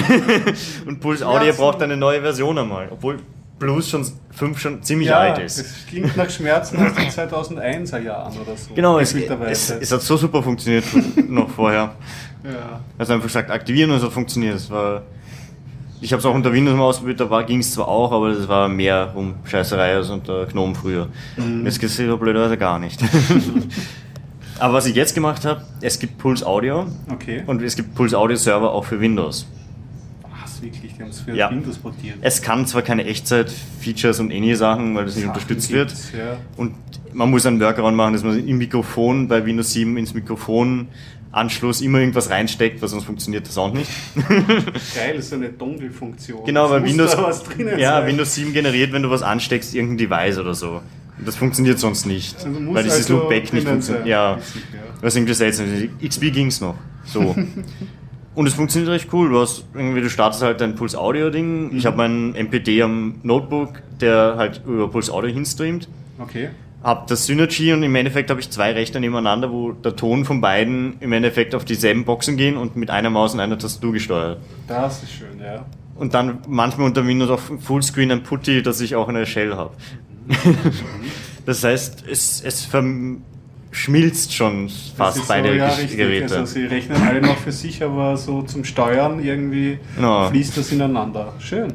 Dass man so schnell, während man spielt, und mal rüber kann und äh, was am Rechner machen kann, Was wirklich. Gescheites machen kann. Genau, mal, wenn der wer schreibt, Gescheites am chatten. gescheiten System. genau, schnell mal chatten oder Mails checken oder was auch Schön. immer. Ohne dass du deine Maus und Tastatur wechseln musst. Genau, weil ich habe auch keinen Platz für eine zweite Tastatur. Ich hatte vor diese kleinen Funktastatur, die war dann aber so schlecht zum Tippen mit Touchpad und viel Platz habe ich nicht am äh, Schreibtisch und die Touchpad und Tastatur vom Notebook ist halt immer so weit oben, wenn man es hinstellt. Ich erinnere mich, ich habe in den 90ern so einen Kastel gehabt. Das war richtig so, so Ja, das groß wie eine so kleine ein Schuhschale mit so einem Ja, Ja, ja, mal das, das habe ich mir angeschaut. Es gibt so welche, die so 7, 8 Euro gab es, habe ich eins gesehen, was das kann. Da stand dann dabei, ja, es funktionieren halt keine Tastaturen mit Sondertasten, weil irgendwie da nicht alles durchreicht. Und es gibt dann die anderen, die, das zweitgünstigste, was ich gesehen habe, was auch Audio und USB kann, war dann, glaube ich, für 50, 60 Euro. Weil die haben alle auch noch VGA dabei, ohne dass man es eigentlich braucht. Für wer verwendet VGA heutzutage? Wenn du dasselbe mit HDMI bist, kostet es wahrscheinlich. Ja. Und deswegen verwende ich lieber Synergy. Und äh, Synergy hat auch gerade einen, einen Spendenaufruf. Ah, weil der okay. Entwickler. Ja, Jetzt kommen wir überhaupt wieder zurück. Genau, bei Flatter. Flutter-Thema. Genau. Ja, Schön, wow, jetzt das- haben wir das einen aber- Punkt. Weil wenn man sich jetzt runterlädt, steht da irgendwie, ja, Spenden, dann haben sie so ein Premium-Account und ähnliche Sachen, was ich irgendwie, naja, dieses Free- Freemium-Ding ist halt sehr Okay. komisch.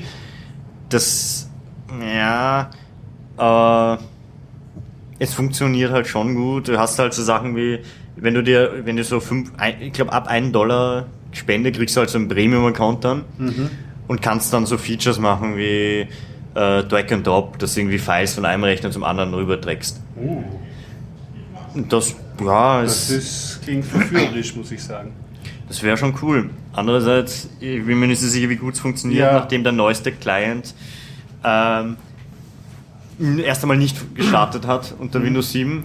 Der Server, irgendwas nicht funktioniert, dann habe ich es doch noch irgendwie zum Laufen gekriegt, umständlich mit ein paar Mal neu installieren. Ja. Und Verschlüsselung kann, können die auch schon, aber ähm, irgendwie sagt der Client unter Linux dann immer nur Protokollfehler, wenn du mit dem Server mit Verschlüsselung reden willst. Das heißt, man muss alles ohne Verschlüsselung plain übertragen. Okay, okay, also das ist alles, ja.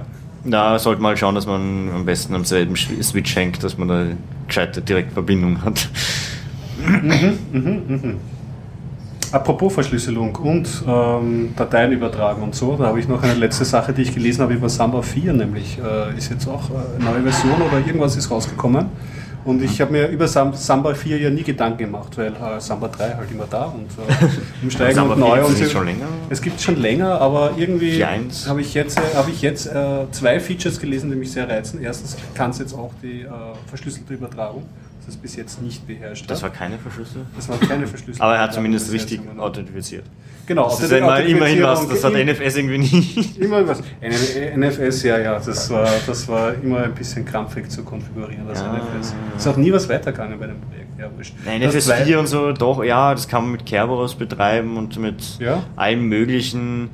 Wird es noch aktiv weiter betrieben? Naja, mehr oder weniger, es funktioniert nicht wirklich gut. Hm. Mit Kerberos, es geht schon irgendwie, aber es ist umständlich alles. Ja. Na, ich habe so viel übersehen, wenn, man dann, wenn du dann beginnst, irgendwie auf den Server zuzugreifen mit Tablets und solchen Zeug, dann kannst du dich mit NFS browsen gehen. Dann brauchst du es halt Ja, Das ist halt so, so Re der Realität der Medienabspieler und äh, mobilen Devices oder so. Das hat mir auch gewundert, dass XBMC hat standardmäßig äh, Samba als Samba, Service-Methode. ja. Also, ich meine, aber sonst, ja, das Linux halt kann nicht. eh perfekt Samba, aber Ja, das genau, ist kein Problem. ist halt das Ja. Protokoll nicht so ganz. Ja, wobei, ich glaube, die Summer-Entwickler haben sich eh schon ziemlich äh, in den Arsch bissen, weil sie gemeint haben, sie würden so- sowas, sie haben ja irgendwie von Microsoft äh, äh, reinschauen dürfen, wie das alles aufgebaut ist und so. Aber sie haben gemeint, das würden sie wahrscheinlich eh nie wieder machen, weil du darfst dann alles mögliche reinschauen, aber du darfst dann nichts damit anfangen nachher. Weil du unterschreibst dann weiß nicht was für Sachen und darfst es dann nicht einmal gescheit so heißt, wirklich alles weiterverwenden. machen, ja. Ja, das, ist... Das, das hält einen wahrscheinlich auch auf. Ja. Ja, und es, es, es wird dadurch nicht so viel schneller nachher die Entwicklung, wenn überhaupt, wenn Ja. es nicht extra noch behindert. Ja, das andere, was mich an Samba 4 noch gereizt hat, und das ist ein totales Problem, ein Luxusproblem, was ich allerdings habe, ich habe sehr viele Dateien auf meinem Samba-Server, die, ähm, die da rumliegen und äh, Samba 4 behe- beherrscht serverseitiges Kopieren und das ist wunderbar. Weil normalerweise, wenn du mit Samba ähm, am jetzt Files rumhantierst und sagst so, ich möchte dieses File vom Upload irgendwo anders hin kopieren, Was? dann kommst du zuerst einmal zu deinem Client Oh mein runter Gott. und von deinem Ja. Client wieder oben. Das ist, macht äh, echt einen schön. wahnsinnig genau, richtig. Deswegen Samba 4, ich werde berichten, ich werde mir das äh, besorgen und überhaupt. Ole, ole, ole dass Aber- das endlich mal angegangen worden ist. Wenn wir über Sharen sind, ich kann noch eine kurze Warnung aussprechen. Ich habe mir ja Okay. Retro-Share angeschaut. Ah ja, genau, das ist ja auch eine, eine genau, eine Es Software. funktioniert nur nicht wirklich. Okay. Also es es gibt schon seit einiger Zeit, seit, seit ja, zwei Jahren oder so schwirrt das Ich glaube, rum. das ist die Version 0.13, 0.14 jetzt. Ich glaube, in der neuesten Version haben sie ist plötzlich der, du konntest früher immer Gruppen anlegen. Das heißt, du konntest sagen, dieser Ordner ist halt in der Gruppe, ist, hat Berechtigung für Gruppe XY. Mhm. und ähm, kannst sagen, die Leute sind in der Gruppe, die dürfen halt das. Und jetzt hast du keine, sind plötzlich die Gruppen verschwunden in der neuesten Version. Es gibt auch keinen Button mehr zum Gruppenanlegen. Okay. Und wenn das 19 ist, gibt es es nicht mehr. Sie haben es irgendwie in Forum geschrieben und sie haben gemeint, ja, das kann mit dem Upgrade-Zusammenhang häng- äh, liegen, weil man muss jetzt irgendwo einen Port umstellen, weil das in derselben Config-File ist und deswegen sich das beeinflusst. Aber ich mir gedacht habe, wenn das jetzt die offizielle Erklärung dafür ist, haben die sehr viel falsch gemacht. Wenn, ein, wenn sie, weil irgendwas im selben Settings-File ist, sie sich gegenseitig beeinflussen können, dann ja. Ja, also nur kurz zur Erklärung für die, für die Hörer. RetroShare ist eine Software, um Dateien mit seinen, äh, Ja, auch eine nur. Vertrauensbasis ist das doch so. Ist Erstens so- verschlüsselte Ja, es ist so ähnlich wie, es hat halt so ähnlich wie GPG-Keys, die du austauscht. Okay. Damit halt, dass du äh, asymmetrisch die Keys machst, und damit verschlüsselte Tunnel aufbaust. Du hast so Distributed Hash Tables wie unter Torrent-Dinger, dass du sich die Leute auch findest, ohne dass du einen zentralen Server baust, was aber häufig nicht funktioniert. Okay, das ist schon mal okay, ja. Äh, ja, es ist halt schwierig zu machen. Und du kannst aber, hast zum Beispiel interne Foren auch. Du hast Chats drinnen, du hast sogar Voice-by-IP-Plugin. Das Ähm, klingt so ein bisschen wie SoulSeek auch ein bisschen, oder? Es ist ein bisschen Dateien plus, aber du kannst Eigentlich die alles, kommunizieren. Also Kommunikation plus äh, Dateien tauschen. Ja, wobei, ich hätte mir gedacht, Dateien sind so das Wichtigste dran, was aber am schlechtesten funktioniert von allem. Das heißt, Ich sehe auch keinen, niemanden mehr online, seit einem Update funktioniert nichts mehr. Vorher habe ich noch Leute online gesehen, konnte sogar chatten, das hat funktioniert. Dateien schicken war halt schon eine andere Sache. Also zurzeit keine Empfehlung. Leider nicht wirklich gut verwendbar. Es ist schon schwierig, wenn man ungefähr sich mit der Materie auskennt, aber wenn, wenn da ein Line davor sitzt, würde er schreiend davonlaufen. Das User Interface ist jetzt auch nicht wirklich so, dass man sich auskennen würde, wo was ist. Ja.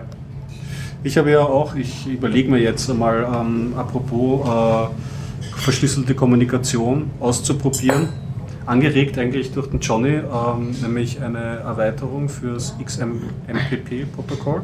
XMPP-Protokoll? XMPP. Fürs Java? XMPP? Ja, ich verwechsel das immer. Alter, das dringt immer durch, das hält sich nicht in meinem Gehirn. Ähm, gibt es eine Erweiterung, äh, die nennt sich Off the Record.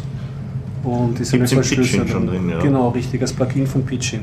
Und ja, das, das würde ich gerne mal ähm, ausprobieren, wie man das, äh, wie man das aufsetzt. Muss du eigentlich musst das, nur das Plugin aktivieren und dann. dann funktioniert das, gell? Das ist Ja. nämlich nur Client-Side. Das heißt, der Java-Server weiß eigentlich gar nichts von der Genau, nein, musst, weil der reicht es, nur funktioniert, weiter. es, es funktioniert auch mit anderen Sachen. Es ging auch über ICQ früher zum Beispiel. Okay. Oder MSN, alles was Pitching kann. Das heißt, das steht vor dem Protokoll, verschlüsselt einfach die Nachrichten und Genau. die, ähm, überträgt die verschlüsselten Nachrichten. Das ist leider auch der Grund, warum die Empathy oder Telepathy-Leute sagen, dass sie das irgendwie nicht implementieren.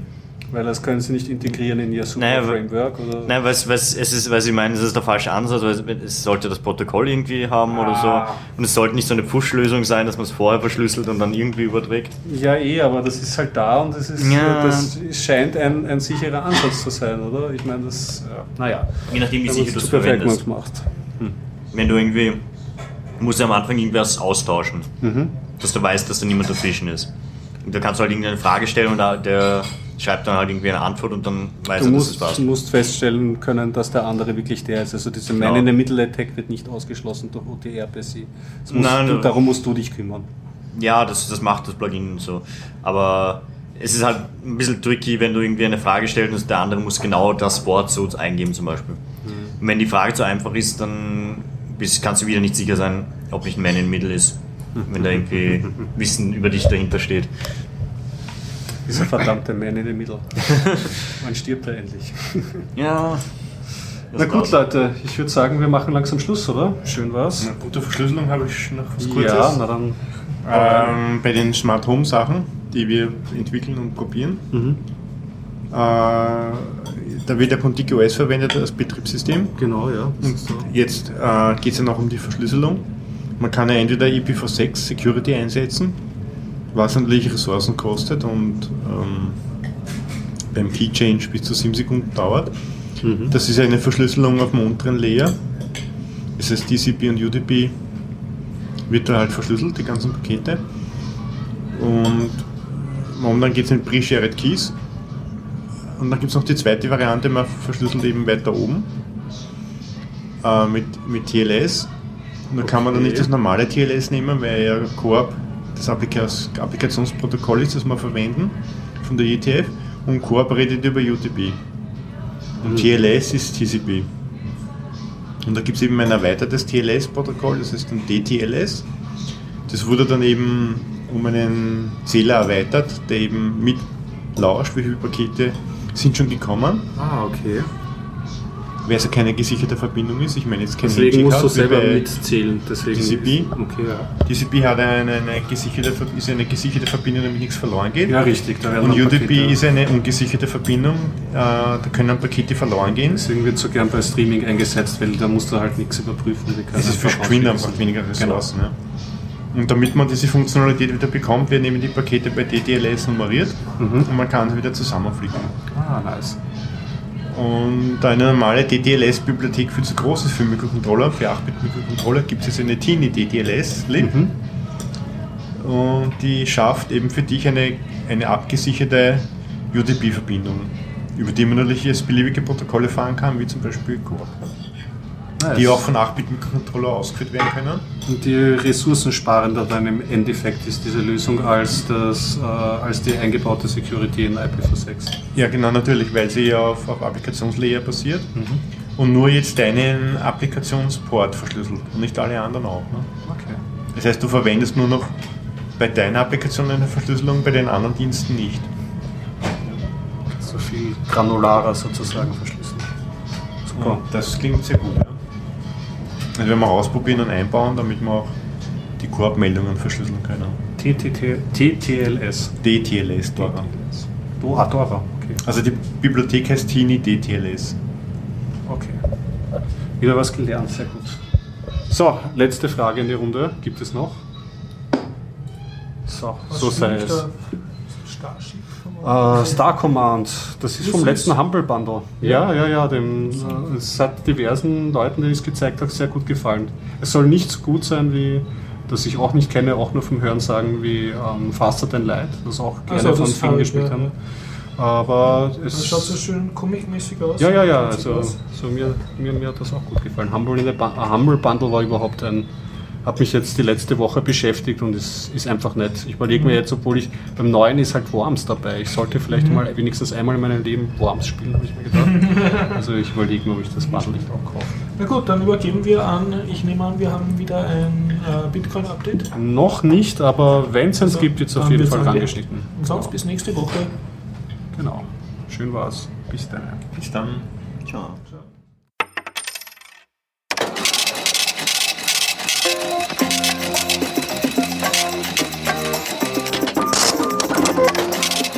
Baidu akzeptiert Bitcoin. 2 Milliarden US-Dollar Marktkapitalisierung durchbrochen. Namecoin war tot und wiederbelebt. Neue Bitcoin-Musikvideos. Einkaufen bei Walmart mit Bitcoin. Bips integriert Bitcoin für BigCommerce. Sharedcoin Blockchain Info integriert CoinJoin. TrueCrypt Audit.